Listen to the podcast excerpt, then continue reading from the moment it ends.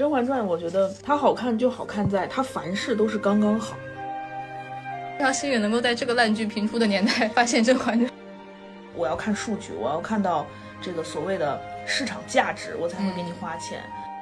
都看出励志来了。天下居然还有如此痴情的男子，我以为所有的男子都是一样的。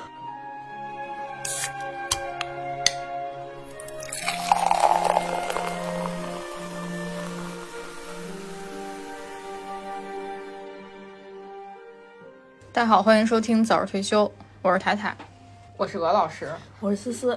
我们今天要聊的是一部非常经典的古装 宫斗剧，对，就是我们思思的最爱，经典。对，思思简直了，已经开始抢台词了。是的，对，就是我们要聊的其实就是《甄嬛传》。是的，语无伦次啊。然后这部戏呢，今年已经上映第十一年了。是的，但是十一年了，它一直在大家的视线里。对，经常就是今年也是经常上热搜。没错，各种什么细节的梗呀，然后就是万事可以《甄嬛传》，就是不管发生了什么事情，《甄嬛传》的表情包都可以拿出溜一溜。对，然后那个大家就经常替导演说，就是你们除了《甄嬛传》没有别的剧可以看了吗？没有，真的是没有，没有。就是后来的《如懿传》又臭又长，而且不够爽。而且《甄嬛传》它就是，你像现在它的版权应该是在乐视跟优酷嘛，嗯，我觉得这两个平台靠《甄嬛传》就可以这辈子 保有荣华富贵了。优酷肯定是我为了《甄嬛传》，优酷都是一充一年起，别的会员平台都是。每年看一下，每年看《甄嬛传》是吗？对，就直接凭借这部戏直接退休了。就是《甄嬛传》现在对于我来说，就是吃饭的时候的标配。就是今天如果没什么新剧在刷，我一定会随便打开一集《甄嬛传》，然后津津有味的吃起来。这就是我们说的电子榨菜嘛，就是 电子榨菜。对，《甄嬛传》也成为了电子榨菜。每天下午去食堂吃饭的时候，如果手机快没有电，会很心慌，看不了《甄嬛传》了，充一点再下去。然后我们。就想来聊一聊，说我们为什么雍正都登基了三百来年了，我们为什么还这么爱看《甄嬛传》？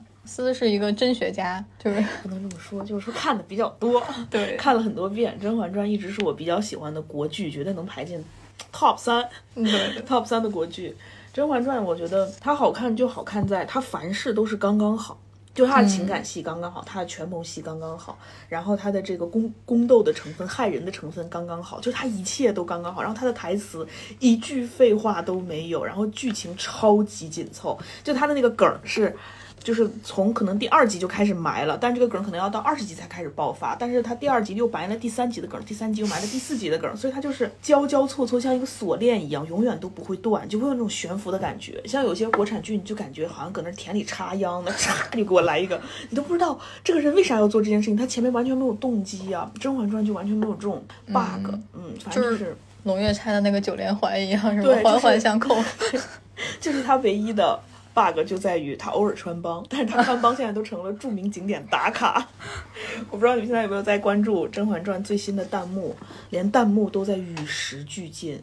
就前两天那个谁不是塌房了吗？弹幕里还在刷，就是今天几月几号谁谁谁没了 啊？对对，真的很好笑。然后他的弹幕里还会有各种各样的预警，但是不是那种预警，就是说前方著名景点打卡一丈红，前方著名景点打卡。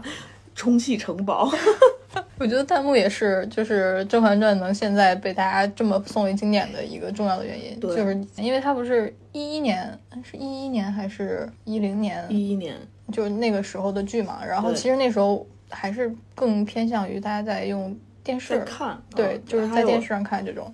而且它同期同同期的很多剧，像那个《步步惊心》。然后还有一个《新还珠格格》，他们仨其实是同一个时间拍的，是吗？是的，对，同期拍的。邓萃雯就是因为她在拍《新还珠格格》里面也演皇后，所以她错过了娘娘的角色。还好娘娘是蔡少芬哦，但是那个刘雪华是演了两遍的皇皇太后。哦，对，她在两边跑。对，但当时这三部戏其实挺有意思的，我觉得就是《步步惊心》是雍正登基，《甄嬛传》是后妃雍正的后宫。等到了《新还珠格格》，就变成了乾隆。没错，就是一代传下来了。是的，《甄嬛传》我觉得前三遍看的是剧情，后面几遍像我现在看的就是弹幕。但《甄嬛传》刚开始就是它定妆的时候，因为它是网络小说嘛，嗯就是它是就是什么叫现在现在应该分到，哎呀，最近我在研究网络小说，这种应该叫什么古偶言情剧，对不对？没错，嗯，它是它是分到那个类型的。然后当时那个定妆照出来之后，那样的皇后。就是好像被骂了，对对，被骂的很惨。然后关键是那样的大猪蹄子也被骂的很惨，觉得实在是他叫什么有辱说没有说，斯对对对，觉得他是那个 像是个老头儿的那种乡村老头儿的那种感觉。当时用词还挺诋毁人家的那种，就是大家觉得说我印象中里面这种网络言情小说偶像剧，种王爷、皇帝对，都特别的。是像帅步步惊心的四爷那样。那倒也没有，有随便换一个其他王爷也挺好。步步，惊心只有林更新帅。就是就是那些原著粉啊，看网文的那批原著粉，他他印象里面说我的这个东西被影视化之后，他应该是这样的人来演的，所以我这个是我我当时觉得那个，因为有看一些八卦，觉得还挺。挺有意思的一个事情，就是当时大家对他的那个不看好程度是非常大的，就是觉得说像《步步惊心》同时代的《步步惊心》，像之前的《宫》，嗯，然后他选的那个角色都是很年轻化的人，然后是很偶像派的，他的整个影视出来的那个颜色也是调的非常的明亮的那种感觉的。但是《甄嬛传》它就是完全摆脱了这个言情化的路线，言情偶像剧的路线，它是按照一个正剧、历史剧的这个传统和风格拍出来的。然后一路不看好之后，就是迅速逆袭，而且还长红了这么这么久，然后一直看一直都让有思思这样的粉。对，就是《甄嬛传》，我觉得还会继续活下去。其实一直在思考他为什么不拍二。那你看那个像《步步惊心》啊、《宫》啊，拍其实没二的都没有好下场。对，没有没有他拍了一个美国版的续集，就六集，很难看，就是全程都是一种那种自述，然后拼了一些画面，明显感觉就是演员可能时间也不是很够没有档期。，哎但是你知道吗？陈建斌和吴奇隆其实是同龄人，啊，嗯，完全想不到。两个四爷其实是同龄人。两个中年人。然后陈建斌就是，哎，当时也被骂很惨了。但我觉得现在不只是我们当时那一代观众喜欢《甄嬛传》，然后包括现在更年轻的观众，就是可能是看嗯网剧长大的观众，其实也很喜欢《甄嬛传》。是的我觉得是他从那种传统的电视剧的那种，然后过渡到了现在就是那个流媒体上播出之后，一个是弹幕的，就是弹幕文化呀，然后大家对它的解读，就也是让它加速了。反复被安利，然后对二创视频出来之后，然后大家在 B 站上面看很多二创视频之后，又开始新的新一代人群入坑《甄嬛传》。是的，而且我经常在小红书上会刷到那种第一次看《甄嬛传》有什么要注意的吗？这种时候我们就会忍不住去激情评论，然后就会跟他说怎么样怎么样怎么样。然后我发现现在逐渐这些新的观众重新加入《甄嬛传》之后，以往我们都是觉得甄嬛这个角色是一个主要人物嘛，大家都很喜欢她，然后觉得她什么很爽啊，很励志啊。但我现在发现，逐渐观众的口风就是口味变了，嗯，他们觉得甄嬛是一个很茶的角色。嗯，就是甄嬛每天茶言茶语，温太医就是一直万年备胎，然后就是很惨的那种。因为他带入了很多现代的一些新的观点和这个眼光去看这个剧的时候，我发现唯一没有翻车的角色就是。沈眉庄，然后大、大家特别喜欢的就是拽妃，然后还有就是华怼怼终于从一个被万人骂的角色变成了一个大家都很喜欢的角色，然后遭万人唾弃的仍然是安小鸟。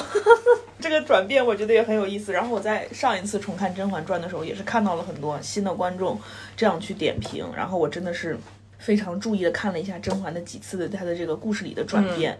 然后呢，看完之后确实觉得，嗯，甄嬛每天茶言茶语，就是她明她前期其实是很好的，其实有华妃在的那个时候的甄嬛是最好看的，我觉得，就她前期还是一个心里还比较纯情啊，还比较明媚啊还比较明媚啊，然后性格也很好呀，然后跟皇上也真心相爱的呀。自从出了宫、啊，跟那个果郡王在一块儿之后，回宫之后，明显就是那种心机值爆表。嗯，温太医对于她来说就是一个很好用的工具。这个就是可能是你再去看的时候，从一个偏上帝视角的角度来看，就是我我不是之前都没有看过《甄嬛传》，我是今年刚刚接触到《甄嬛传》，因为是怎么回事？为什么？因为被重度安利，因为我之前对于清宫戏就是可能更倾向于看的都是《还珠格格》，就是偏喜剧，然后没有这么深的那种权谋宫斗的类型，然后包括就是像他最早那个《金枝欲孽》的那种，嗯我也没有没有看过，对。然后但是今年因为就是思思实在太喜欢这部戏了，然后包括我刷到了很多他的表情包，还有那些名场面，我觉得好像还挺有意思的，我就去看了。然后看的时候，就是看之前有好多人说，经常会说什么呃，重金求一双没有看过《甄嬛传》的眼睛，然后我说我就是那双眼睛，就非常的幸运，在很好看对非常幸运能够在这个烂剧频出的年代发现《甄嬛传》。剧频出，对，你是说东八区的男人们吗？哦那当然不止这一部了。东八区的男人们都被改名了。昨天晚上我刷到的新标题叫“东八区的王八们 有道理，有道理。就是现在的剧，就是我们拿它如果来说，就是古装剧的这种角度来说，基本上都是你可能夸一下，说哇这个服化道好棒呀，哇这个那个演员好敬业呀，自己什么下水啊，自己用不用替身啊，怎么怎么样。我想说，就是他们是没有内容可以夸吗？就是这个剧真的是啊，没有，对啊，所以说就是我们现在来看《甄嬛传》，也是因为真的没有什么可看的。就是跟下面导演说一句甄嬛，传》之后，我真的没有再让我看的这么投入的剧了，就是觉得一点槽点都没有的剧没有。而且没有这么长的戏了，都是那些小网剧，偶尔爆一两个。谁说《延禧攻略》不长吗？《延《如懿传》不长吗？这些都是我不想看第二遍的剧。我当年《大明风华》，哎，就这太烂里之后出来了好多大女主剧。大明风华》直接就是烂尾，大明风华风华，我之前还挺挺期待的。前几集挺好看，嗯，就是大概是因为孙俪演这个演火之后，大家就是纷纷加入了大想要去。效仿她的这个戏。其实我觉得国内影视圈一直有一个，就资本入场之后，我一直觉得有一个问题，就是什么火我就要跟什么风，就有点像投，就有点像追股票的那个感觉。对就是他们做剧的思路跟传统影视剧的思路是完全不一样的。他们就觉得，哦，我要看数据，我要看到这个所谓的市场价值，我才会给你花钱。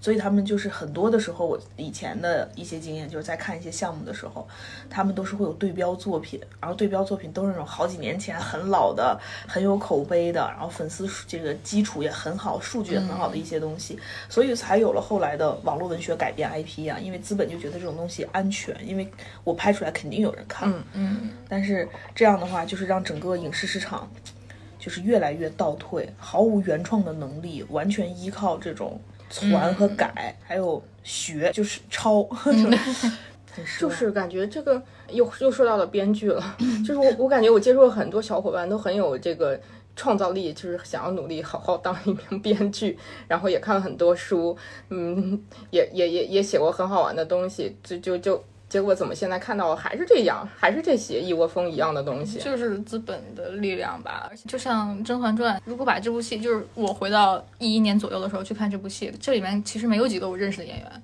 就是他不是说我们现在当下。一部剧最重要的，对于资本来说，可能是演员，就是这个流量明星，他能给我带来多少的粉丝，对，带来多少这多少的这个实质的东西，而不是说我要的是老戏骨，要的是能演戏的。对，而且这个行业就是在我入行之前，它有一点虚假繁荣了，就是很多没怎么其实。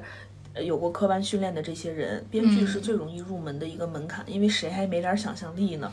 就是在一个剧组里，谁还不会写两笔字儿是对，吗？就是在一个剧组里，人人都可以骂编剧，因为人人都可以给你的剧本提出一点建议，人人都会觉得这句话这样说更合适，所以就搞得这个东西它的入行门槛很低。然后之前的一些剧呢，越来越难看的一个原因，也是因为它走的是集体创作的路子。就是所谓的这种集体创作呢，就是拉一个小团伙儿，几个人。我听过最离谱的一个事情，就是有一部之前还挺火的剧，什么剧我们下来再说。好。的，然后那个编剧呢，当年就是其中编剧之一，他们就是头一天晚上看了一部韩国电影，看完这个电影之后觉得，哎，这个故事不错，来扒下来，当晚连夜写了一篇一万八千字的大纲，第二天投到影视公司，老板拍板就说好写，然后就写了。然后呢，就火了，就多了。然后他们当时创作团队有八个人，八个人怎么写呢？就是一个人负责一条线，就猛写，就每天就疯狂输出，写完了再堆到一起删，然后最后集合成了一集一集的剧本，然后就是定的也特别快，写的也特别快，拍的也特别快，出来之后爆的又特别快。因为它毕竟是有原版的那个，它只是把它没有展开的地方展开了嘛，然后又加了一些很新的人物，加了一些很有冲突的东西，就很博人眼球。那个剧火了之后，当时参与的那八个编剧，马上就又接到了其他的这种变成了致富八人团。然后他们又自己又分开，然后又去写不同的小戏，然后就是，就当编剧你总得有一个特别爆的作品，人家才会注意到你，才会觉得，哎，你这个人行，来就就你，因为你有一个作品背书了。哎，我请问这个是有人要写一个这个有点像骨架的东西吗？没有人定有啊有啊，那个大纲就是他们连夜创作出来那个一万八千字的大纲就是骨架，从这个骨架里面就是没有一个人是核心输出骨架的，这骨架也是几个人一起创出来的。那他们不会精神分裂吗？写的时候？不是，就完全不考虑其他的人物，这个还挺挺背离我们以前对创作的想象的，就是疯狂输出，然后拼起来删嘛。就我们觉得说，嗯，就是即便是这样的创作，可能也是像咱们以前看那个，我想起了漫画。就是日本漫画，它的那个创作模式，就是如果有一个人火了之后，然后他会有一个工作室，但他工作室是说那些人是帮他做一个很有点像机械性的工作，就是像我已经画完大概的轮廓了，你帮我画一些背景，对，然后上色这样的，就是就是他的那个主创就是出名的那个人，他负责的是他要对整个创意负责的。甚至于包括那个很讲画工了，我画成什么样子的这些，然后剩下他的那个工作室里面的学徒就一点一点做一些装饰性的工作。但这个听起来好像是八人团，就是有种合八为一的感觉。嗯，就是作坊，现在很多的剧本都是这样的作坊产出的，所以主要把控的这个人的品味的好坏，直接决定了。这个剧本能不能成？但是底下人来给他填的这个肉和骨架呢？主创的人不可能一句一句读完的。那把控的人是是是这八个人里面的一个吗？是这八个人里面的一个。但是他把控的是什么？他把控的是这个剧情剧情整体的这个走向，就是可能主要的人物关系。但至于你添了什么旁的细节呀、肉呀，他其实是不看的。只要这个东西交出去了，只要这个剧本甲方那边看过觉得合适了。啪，钱就可以打来，但是收钱的和打钱的其实都不会一字一句读剧本的。嗯，打钱的就听底下责编的，责编觉得行，他就觉得行。然后呢，收钱的这个主要把握住了主要的人物，把握住了主要的故事，我三两句话能给你讲清楚，底下的人就写吧，写写成什么样是底下人的问题。马上我就要觉得编剧也是我们那本书毫无意义的工作，所以这个行业后来就变得非常的混乱嘛。然后到现在大家一直在说原创啊，原创啊。我看也很难创，因为感觉能创的脑子都走了，就是很受很有局限性，很受限制。嗯嗯，哎，我们怎么聊到了这里啊？好像是聊飞了哈。哎，不过说到这个，我想起来那个就是《甄嬛传》的那个作者叫叫啥来着？刘莲子。对，刘莲子。刘莲子他本来写的那个网络网络小说里面的那个《甄嬛传》的时候，它是一个架空的，就是没有历史朝代的一个一个模式。好像说甄嬛的这个名字都是因为她当时喜欢看那个蔡少芬的那个剧，不是《金枝玉叶》，她受的《金枝玉叶》整体受的，想要写这个宫斗是整体受《金枝玉叶》的影响了。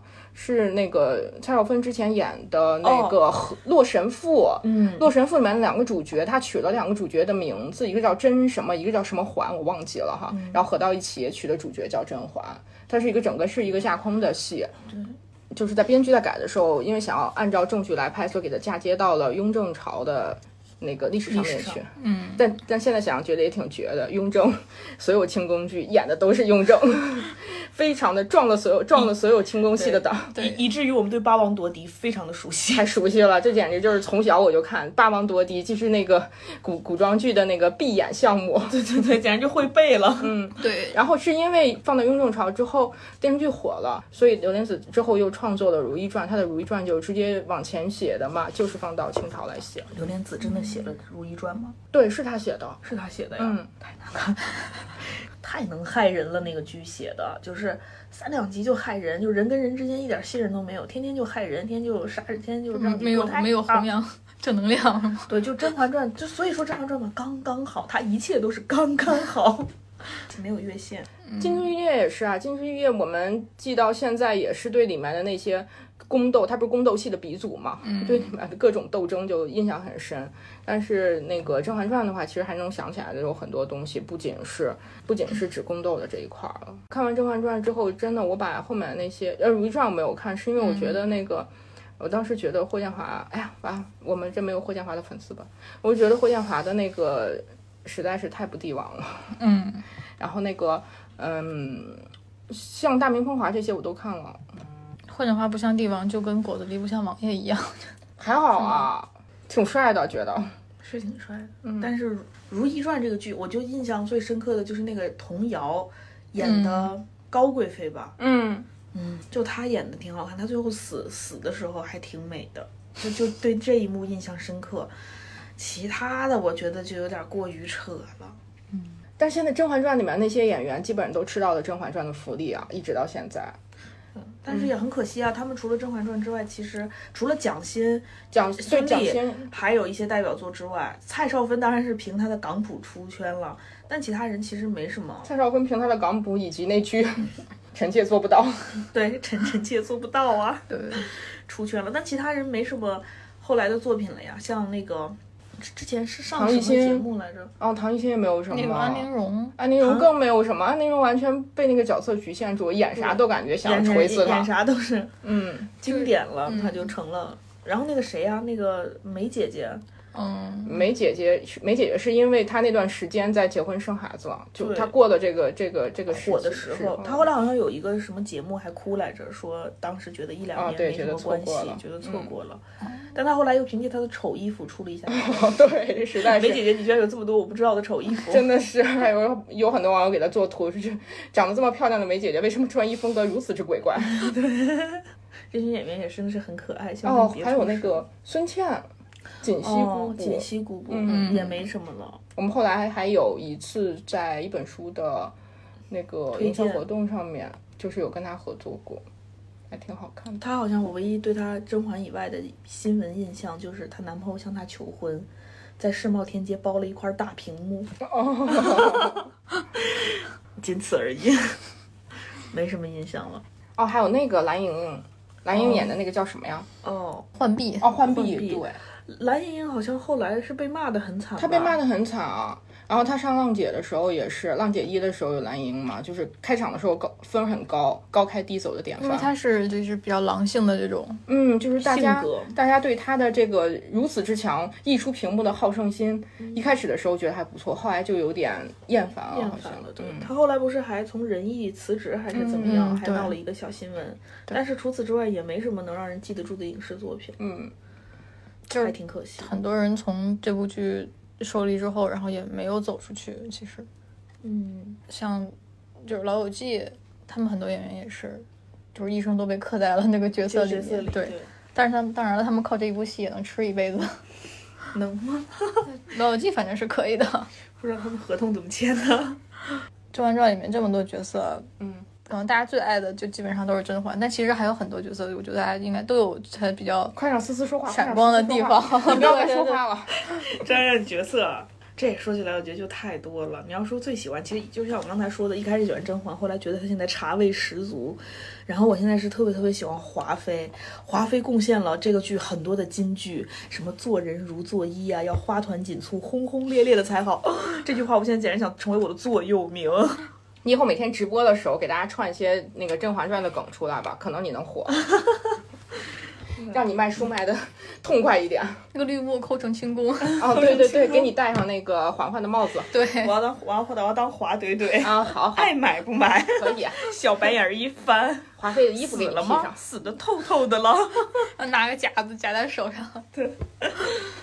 嗯，现在就看了很多遍之后，现现在越发觉得那个皇后真的是手腕非常的高明，她总是能就是特别好的去平衡跟一个人的关系，她既给了你很多的既得利益，但是同时呢又用其他手段在压制你，就比如就是安小鸟怀孕的那个事儿，她就是表面上是对你特别好，她让全满宫所有的血宴都供都供着延禧宫先吃，结果事实上呢又惹起了满宫对安小鸟的不满，所以她就是把这个人的平衡，她的这个 balance 掌握的非常的妙。但是我觉得皇后这种人其实也挺孤独的，就是机关算尽，心机用尽，没有一个人是站在她这边的。嗯，反而不像后期的甄嬛，就是有福大家就同享，有难大家就同当。她更把这个合作者当做是真正的朋友，就是我跟你之间，我们既然为了同样的利益，我们就不要把你我分得那么开。但是皇后就做不到这点，还是太毒了。嗯，嗯我觉得这个剧还其实折射了很多这种人性的东西。对，呃，就是你你做事情真的要真诚一点儿，你要认真一点儿。你要是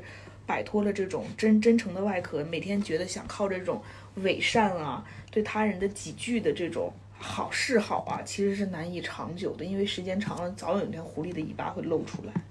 嗯，这个剧真的就是太好看了，就是反反复嚼嚼来嚼去，越嚼越有味道。就是很多人性的对，而且看到后面，觉得甄嬛这种人其实应该在社会上活得还不错。怎么说呢？人还是要自私一点儿，就像她这样，就是把身边所有的资源都利用起来，嗯，然后呢，是为了帮助自己去达到自己的那个目的，可以忍很多，然后可以放弃很多，挺行的。嗯皇后就是，我就对她那个的那个安琪拉，就是安陵容，然后齐妃，还有皇后，他们家不是什么堕胎大队，嗯，就都剁了吧？订单？对，我就觉得她真的是在这个剧里面最重要的角色就是堕胎。因为古装剧好像一直难以离开的一个怪圈儿，就是所有的人起飞一定要靠怀孕，嗯，然后败落一定要靠瓦死。嗯，对。但是这个是帝王之家的命运呀。嗯，就是大家可能古装剧大家爱看，也都喜欢看在这些点上吧。嗯嗯，但我很喜欢拽飞。拽飞哦，太爱了！拽飞就是那种我行我素，我活得很酷，一人吃饱全家不饿。对，而且他也没有什么家需要他照顾，不像其他的都是有那种家门，就是有家室的。对，其实拽飞这种人特，他他的这个角色特别像就是现代人的这种观念，嗯，所以大家才会很喜欢他。对就是那种我开心就行，你哪位？对，就我我而且还很我生来就不爱笑。对，这福气给你，你要不要啊？这句话太好用了，凡事都可以。这福气给你，你要不要啊？真的，太喜欢了，拽飞也真的很可爱，而且她很重情重义，在这个剧里被塑造的角色。嗯，他对那个果郡王，但果郡王这个角色，我真的不得不吐槽一下，我在全剧里面最讨厌的角色就是果郡王。嗯，就是你非让女主谈个恋爱，我能理解，但是果郡王丑到让人看不下去，你不觉得吗？就是他一点大男子气概都没有，就整部剧就是娘们唧唧、阴气沉沉的，然后每天就是嫂嫂我好爱你，嫂嫂你跟我在一起吧，嫂嫂我做一切都是为了你。我累了，这个角色真的太难看了。就是他好像被诟病的一点就是感觉总是很猥琐，对呀、就是流里流气。就果子狸呀、你这样比的话，可能那个苏菲都要比他强一点。我觉得苏菲那个角色演的很好，就是苏对菲是。嗯，而且很讨喜。对，而且他就是怎么说呢？我感觉他就像一个大 buff 一样，只要甄嬛得、得到了苏培盛，他就得到了天下。对。而且我觉得这个剧最非常成功的一点是对于甄嬛的那个心态的塑造。就她前期看到婉婉泪倾的时候就受不了，后期她其实就是在利用自己的这个优势，就是长大了，对很多事情不再看得那么重了。其实有的时候就是把很多事情，对，就是有的时候你把很多事情看得淡一点，其实所有的事情都有解决的方法，像社恐一样，你不要把别人的眼光看得那么重。你就不要觉得它是一种负担，你就可以活得很轻松、很自然啊。嬛嬛就是这样啊，就是 都看出励志来了。对啊，就是就是真的看了很多遍之后，经常会把她的一些经验套用到现在的一些事情上，就会觉得嗯嬛嬛真的是活得特别通透，所以她才你看梅姐姐就是被控想不开控制住了，就是想不开呀、嗯，何必呢？但是梅姐姐很聪明，梅姐姐懂得找靠山，就此山不行，咱们再条。换一个。可惜山不行。是，可惜这山就是日薄西山了，所以就提醒我们什么？找靠山要看潜力的喽。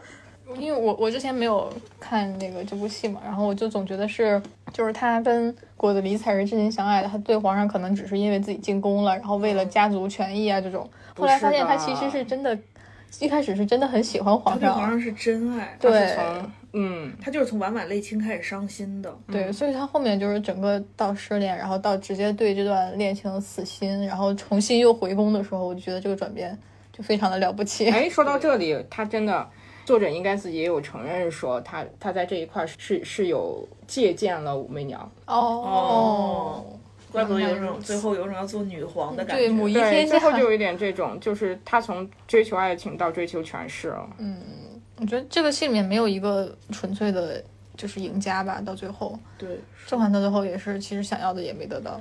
甄嬛想要的是什么？一心人啊，对啊，人都没了。人都没了。他他特别喜欢果子狸，不就是因为果子狸跟他除了你，我谁都不爱。然后他觉得在这个情况下，天下居然还有如此痴情的男子，我以为所有的男子都是一样的。但是我觉得真的是，啊救我，救我，救救！可能换个人演会好一些，就是你如果这就是那个不是我，我可能还是不太接受这种乱伦之恋的这种哦感觉，乱就是伦之恋 接受自己的嫂嫂。但他们俩不是已经就啊，但但这个是现代人的感觉了。如果从现代人角度来看，就是他跟他跟皇上已经分手了，是是吧啊？是啊，那不让人家再求新新欢了吗？哎呀，但是果子狸太油腻了，每天就是嫂嫂我好爱你，就是他所有的戏都是在疯狂舔甄嬛，嗯，就是个舔狗。就是个大舔狗，但他舔他舔的还没有温实哦初那么不讨人嫌。嗯，温太医也是个舔狗。温太医虽然是个舔狗，但人家多有分寸啊，嗯，嗯，而且温太医能有实质的帮助和输出啊。对，果子狸总帮倒忙。啊，是啊，你说动不动值不值死了？而且我一直想不通的一件事情是，王爷不是说在黄河沉底儿了吗？嗯阿进怎么回来了？对，你要是阿进也没回来，我认可，显然有事啊。而且他居然他不知道他他王爷被掳走了。他不是贴身吗？啊，以前的奴才不都是为了主主主子可以不要他怎么自己回来？的？对呀、他像那个就是沉船遇难，然后主人把自己狗放救生艇上的那种，对对对，然后他就回来了，他也不知道自己为什么回来了。嗯，然后我觉得这戏里面就是除了这么多的女性角色，其实这几个男的就是好像都不怎么样的感觉。就温太医还行，嗯，但温太医后来自宫的这个表现吧，让我觉得有点儿，嗯，怎么说呢？为了剧情往上叠高潮而叠高潮，就是嗯，人设立的有点儿，何必呢？就是其实我一直在想不通他的这个逻辑，为了证明自己的清白，宁可把自己变成太太监，就是那还太监只能证明还以后的，也挣不了前面的对，还还是觉得自己因为跟梅姐姐那个发发生了不应该的关系，然后就是觉得自己有罪。他可能一直都觉得自己有罪吧，但我觉得可能是那个安陵容刺激他了那个话。可是其实那段剧情，我觉得他完全没有 必要呀，因为这个证明的是他跟甄嬛，他们他们确实又没事儿，我懂了，他最终的目的就是刺激梅庄早产，哦，对，就为了推动剧情发为了展。推动剧，为了让梅庄领盒饭，导演觉得盒饭热了，变演了。而且而且这个剧里面的丫鬟都很有戏，哎，你们知道那个很有名的那个图吗？就是嗯有个胖丫鬟上菜挤新贵人的那个，就是啊，就是像极了我给领导敬茶的样子，太可爱了那个。我们这个没有视频，不然应该让大家看一看。对，那个我觉得你下次直播真的表演甄嬛吧，可能大家会因为你表演的精彩而买书。有人讲话，我就嘘，对对对对，别吵了。嗯，而《甄嬛传》里面，我觉得还有一个很有意思是曹贵人这个角色。哦，我我在看的时候，我看了好多遍，我发现曹贵人这个人身上他特别多的细节，就是他对华妃有二心，他的这种精明其实早有预言，他就是一个低配版的皇后。嗯，就是他很可惜，就是他如果有皇后那样的家世背景，我觉得他比皇后应该还厉害一点。就前面有一个，一开始应该前几集吧，众妃去那个皇后宫里请安的时候，嗯，然后华妃不是很怼嘛，华华华华妃就老子想走就走，老子想来就来。华妃就走了，华妃走了之后，丽嫔就赶紧跟上，说皇后娘娘我也走了。然后这个时候呢，曹贵人就是丽嫔看了一眼曹贵人，嗯曹贵人看了一眼丽嫔，看了一眼皇后，没动。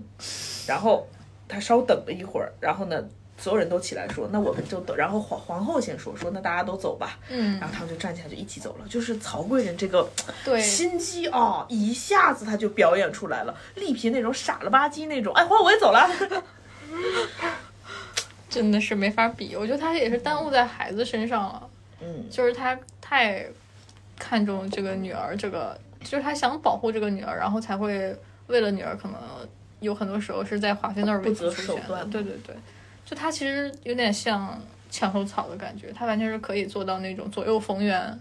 他他他就是那种属于找靠山相互依附，觉得华怼怼不行，换一个。而且他是每天评估这几个靠山现在的发展如何，他像买了几只股票，然后今天早上起来看一早上来看看，股市是吧？对哪只好我去哪只。可惜就是被封为香嫔之后，他不是一直劝皇上杀了那个华妃吗？嗯操之过急，对，盲目自信了，没有拿捏住大 boss 的心思，这种行为不可取。嗯，生你你就安静点，不要那么多话。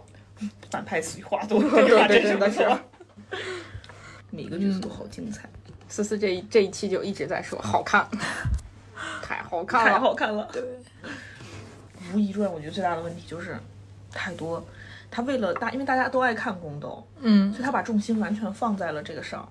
然后呢，这个周迅演的这个角色太苦了，大家不爱看这种悲悲切切的女人，大家喜欢看甄嬛这种爽、这种爽爽到底的飒爽的感觉她应该去拍令贵妃才对啊。嗯，甄嬛给我一种就是杜拉拉升职记，就甄嬛嬛升职记，对，就一路就是打怪升级，然后走到最后。是哎，你们看《芈月传》了吗？没看，我也没看。对那段历史也不太熟悉。哎，有一个特别经典的宫斗剧，我小时候爱看《美人心计》，哦，哎呀，要说起来，他那会儿真的是好好看，看。《美人心计》。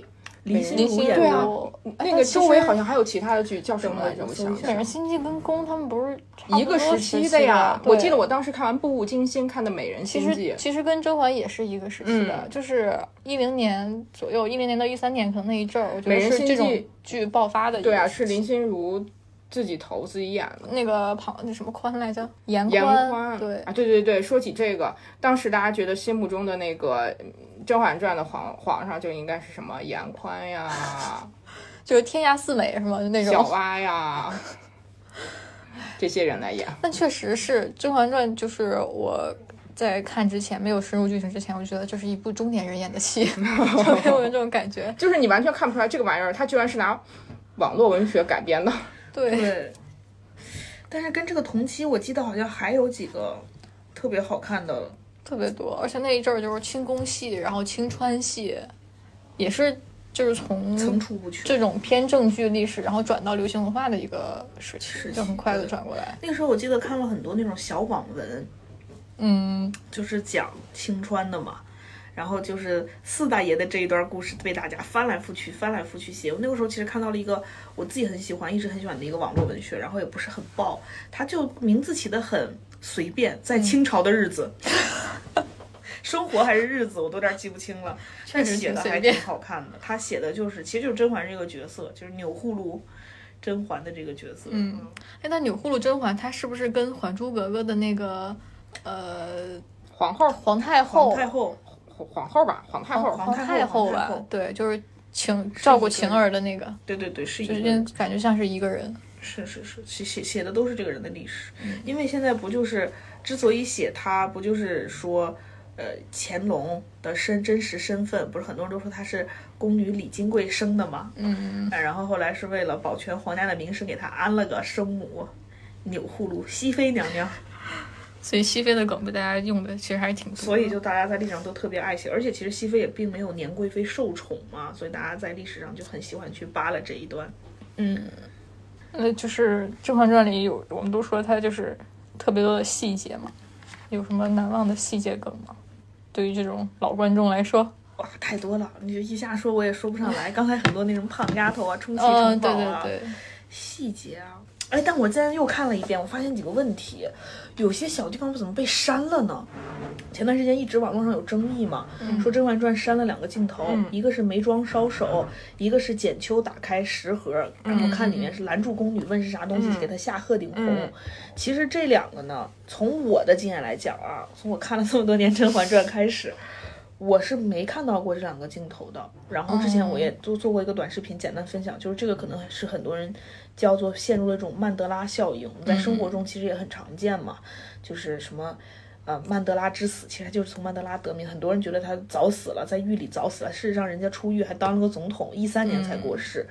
就就我觉得跟那个前段时间前苏联的那个谁戈尔巴戈尔巴乔夫夫，对，大家好像也觉得他死了，对，怎么怎么怎么死了？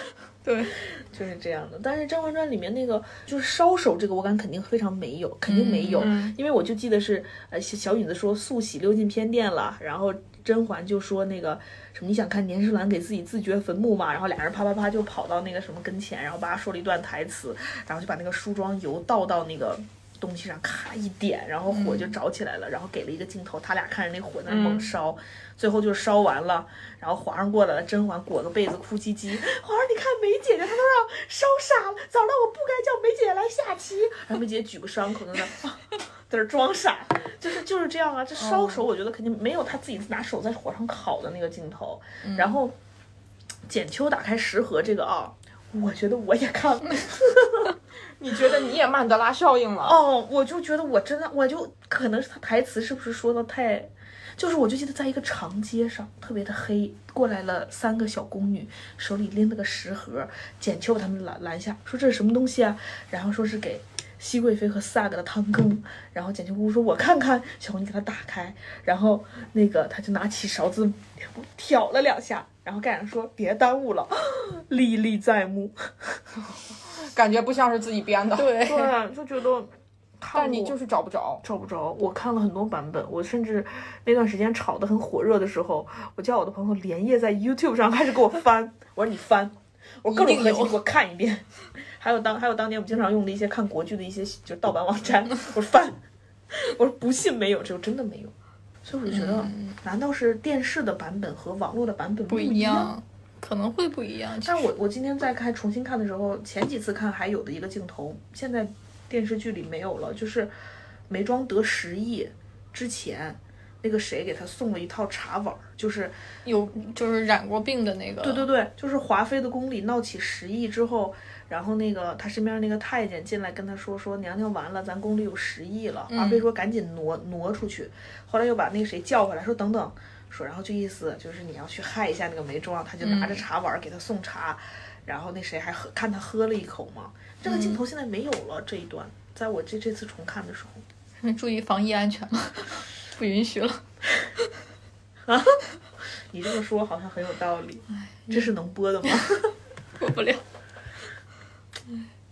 就是肯定有很多可能也会有我们自己看的时候想脑补的一些剧情进去吧，就包括现在很多人在那个网上会写什么，如果谁谁谁重生了，比如说浣碧重生了，然后如果安陵容重新进宫了，怎么怎么样，就是给他续写一个新的故事。有很多这样的二创的剧。对，嗯，就觉得大家脑洞开的还挺大的。我甚至看到过什么，如果马尔泰若曦是甄嬛，就是各种马尔泰若曦，这个太弱，他太弱，他太弱了，不行。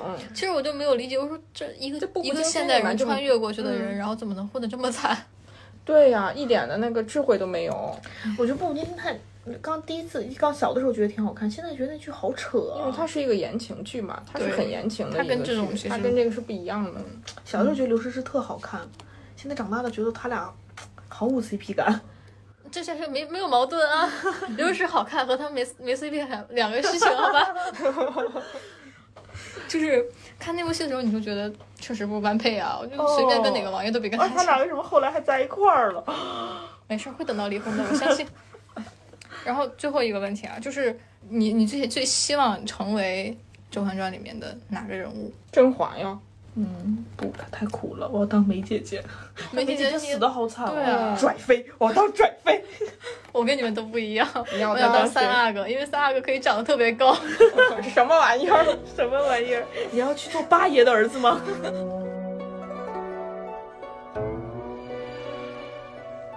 斩断情丝，心